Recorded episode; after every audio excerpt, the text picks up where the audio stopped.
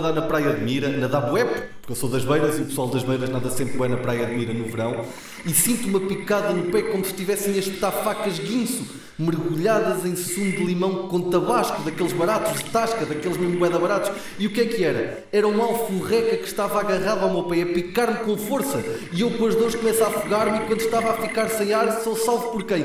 Pelos Capitão Fausto, que eram os nadadores salvadores da praia de Mira, porque são todos capitães da Marinha Mercante, o pessoal é que não sabe. Mas o pior é que me doía muito o pé e para passar a dor a melhor coisa é a urina. E durante o resto da tarde o meu pé foi a casa de banho mista da praia de Mira, por isso é que ainda hoje tenho psoríase no pé esquerdo. Aí estavas a afogar-te e foste salvo pelos Capitão Fausto, que eram os nadadores salvadores da Praia da Mira, porque são todos capitães da Marinha Mercante, mas o pessoal é que não sabe, e depois urinaste para o pé na casa de banho mista da praia e é por isso que hoje tens psoríase no pé esquerdo. Então e eu que não sei nadar estou debaixo de água neste momento. Ai, não sabes nadar, então estás aí embaixo, não sabes nadar. Então e eu que tive a minha primeira aventura no oceano com a Marina. Mas não era a Marina da Mota, não, não, não. Porque para estar aqui a fazer trocadilhos manhosos com relações amorosas de figuras públicas revisteiras, mais vale chamar o Fernando Mendes. Ou qualquer comediante do Norte, mas era preferível o Fernando Mendes. Porque para além de ter mais piada, até era mais útil. Porque como a história é sobre o Oceano Atlântico e eu não sei nadar, ao menos tinha uma boia gigante. Que não só me salvava a mim, mas também a Marina. Que é uma prima minha em segundo grau. Coincidência também não sabe nadar. Ai, a tua prima em segundo grau não sabe nadar. A tua prima em segundo grau não sabe nadar. Então eu que uma vez estava a tentar pescar tainhas em carcavelos e de repente sinto um puxão na cana com tanta força que caí à água e fui arrastado para o fundo do mar porque afinal o que mordeu o isco não foi uma tainha, foi uma sereia. Mas atenção, uma sereia que era metade professora primária e metade tamboril, mas em vez de ser dividida na horizontal era na vertical e apesar de ter um part-time num centro de explicações não conseguia ser colocado em nenhuma escola porque a política educativa é uma merda e porque ela é canhota e a metade esquerda do corpo é tamboril e ela não conseguia escrever no quadro. E quando estamos ali na conversa eu fico sem ar porque eu sou um gajo das beiras e os gajos das beiras não conseguem respirar debaixo de água e desmaio. Quando acordo estou num submarino comandado pelo Jacques Cousteau que afinal está vivo e faz coleção de lambejinhas do norte e me salvou porque os Capitão Fausto estavam a patrulhar a Praia da Tocha nesse dia não podiam vir. E é por isso que eu ainda hoje não como tamboril. Ah, não comes tamboril? Não comes tamboril? Então eu que uma vez fui convidado para ir fazer uma degustação de tamboril, mas como estava a chover granizo, os organizadores ficaram no Facebook a escrever posts sobre o facto de estar a chover granizo e a degustação de tamboril teve de ser substituída por uma degustação de douradinhos de pescada que aconteceu a bordo de um veleiro em alto mar, porque como toda a gente sabe, os douradinhos de pescada só devem ser comidos em alto mar, a bordo de veleiros, porque o sabor do micro-ondas no alto mar é muito mais apurado devido à maresia e ao fluxo migratório dos pelicanos. Então, lá estava eu a encher o prato de salada para acompanhar os douradinhos de pescada quando aparece o Capitão Iglo e diz-me nunca tinha visto ninguém comer douradinhos de pescada como eu. Estamos a falar de um gajo que já cozinha douradinhos de pescada há muitos anos, sobretudo para crianças. E as crianças são super exigentes com o que metem na boca, é sempre médicos para cima. Então, lá estou eu a ser o melhor gajo a comer os douradinhos de pescada que o Capitão Iglo já viu, quando ele me diz: Olha, por seres o melhor gajo que eu já vi a comer douradinhos de pescada, de hoje em diante os douradinhos já não se vão chamar douradinhos do Capitão Iglo, mas sim douradinhos do primeiro marinheiro Almeida. Porque eu tinha feito um workshop de marinheiro com o Mitch Buchanan em Miami, quando lá estive a gravar o Miami Vice. Eu era o preto. Conclusão, fui fazer uma degustação de tamboril e acabei o dia num veleiro no lar de Cacilhas como dono do maior império de douradinhos de pescada congelados do mundo. Congelados? Congelados, está de histórias de congelados. Então e eu que estava no meio do Oceano Atlântico, que é de onde vêm os melhores congelados, e estava lá sem nada para fazer, e decidi fazer um vídeo em direto para o Facebook. Está tanto na moda hoje em dia, e eu não podia ficar de fora deste maravilhoso novo mundo internetico. E toda a gente sabe que os melhores vídeos em direto são aqueles que tu não tens nada de especial para dizer. Mas nisto percebo que não tenho ligação à net. Porquê? Porquê? Porque estou no meio do oceano, e no meio do oceano não há net. Nisto eu pareço o Popeye, aquele bacana que tem os músculos gigantes do antebraço, carregadinho de espinafres, e começa a fazer uns times. Estou ali com ele e tal, a dar uns times, a falar do Olivia Palito que o anda a encornar com o Brutus, quando começamos a perceber que em vez de estarmos a mandar cheios de espinafres, Estávamos era a mandar cheios daquelas ervas que são utilizadas para os sumos detox e estávamos os dois com um corpo super musculado e com uma pele assim super brilhante, tão brilhante, tão brilhante que ofuscou um helicóptero que teve de aterrar na nossa ilha, porque ofuscou-lhe aquela, aquela coisa toda. E quem é que estava lá dentro do helicóptero? O La Féria. E então o La Féria olhou para nós e convidou-nos logo para ser protagonistas de um musical adaptado para português do Brokeback Mountain, que se iria chamar As Histórias Encantadas como deve ser ator de teatro em Portugal. E nisto eu começo a ler o argumento e tal, e começa a vomitar-me todo. Mas na verdade não era do argumento, era porque o La Férias estava a chupar o dedo do pé grande do Popeye. E essa merda é nojenta.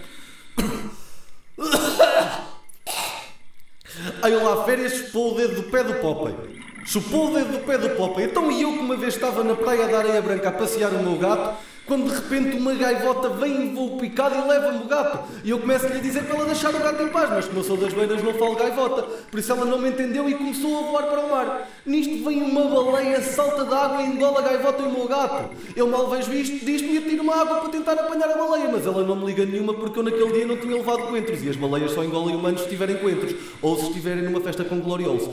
Tive de entrar na baleia pelo buraco de respirar que as baleias têm nas costas. Apertadinho, apertadinho e eu sem, sem lubrificante, sem nada, a esticar-me ali por ali dentro. Mal entro na baleia, vou em direção ao estômago para ir buscar o meu gato, mas quando chego, quem é que lá estava? Os Capitão Fausto a dar um concerto de homenagem ao Popeye, na barriga da baleia. E o meu gato já era o road manager dos Capitão Fausto. Entretanto, o concerto acabou e eu vou pegar o meu gato para ir para casa e quem é que aparece? O Martunis.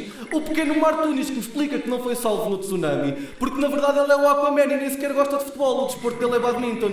Enquanto estou a falar com o Martunis, olho pelo canto do olho e percebo o quê? Que a gaivota que me levou o gato está a tentar roubar a bateria dos Capitão Fausto e começa a gritar: agarra aquele ladrão, agarra aquele ladrão. E a gaivota foi presa.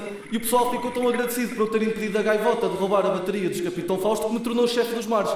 E é por isso que eu ainda hoje sou Poseidon e o meu gato nunca mais andou de gaivota.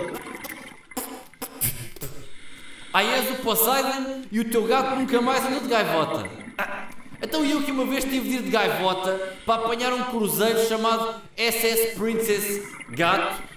Então estava lá eu a fazer um cruzeiro com a minha namorada e estávamos no meio do oceano, porque os cruzeiros andam no oceano, né? E de repente olho para o lado e quem é que lá estava? O Keanu Reeves, que me disse que o barco tinha sido desviado por terroristas, que lá tinham metido uma bomba e só ele e a Sandra Bullock é que eram os únicos que os podiam parar. Quando ele me diz isto, a minha namorada entra imediatamente em pânico, mas eu digo: tem calma e continua a fazer o bico que estavas a fazer, porque há aqui qualquer coisa que não bate certo nesta história. Então eu viro para o Keanu e digo: ouve lá, Keanu, essa história que acabaste de contar é demasiado parecida com a história do Speed 2, a sequela do Speed que tinha tudo para correr bem, mas depois ficou uma grande merda e tu nem sequer entraste. Não me estás a querer enganar? E ele diz: ah, foda-se, apanhaste-me, estava mesmo a querer enganar-te. Para te compensar, quero que fiques com o meu próximo papel num filme. Vou fazer de Neo num filme chamado Matrix, realizado por dois irmãos que agora são gajos, mas que mais ano menos ano vão fazer uma operação para barronizar e vão ficar mulheres. Mais provável é o filme ser uma grande merda. E eu aceitei. Fui fazer o, o filme, mas entrei de tal modo no personagem que descobri mesmo uma forma de entrar na Matrix e até hoje ainda não consegui sair. O que é chato, porque deixei roupa na corda e ali no Facebook vai chover granizo. Granizo!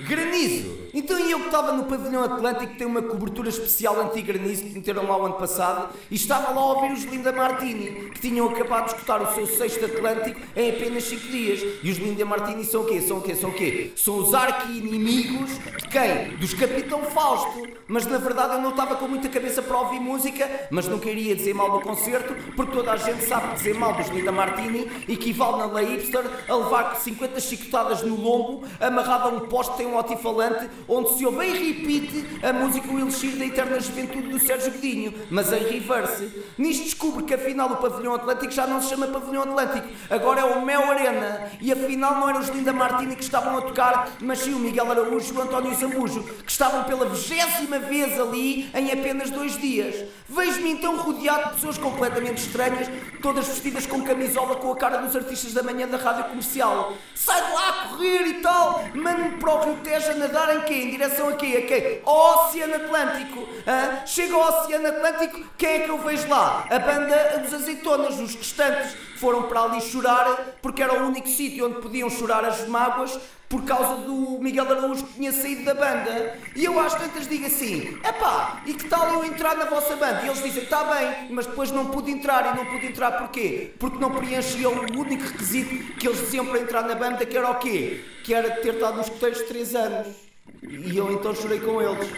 Mas na verdade estava-me a cagar.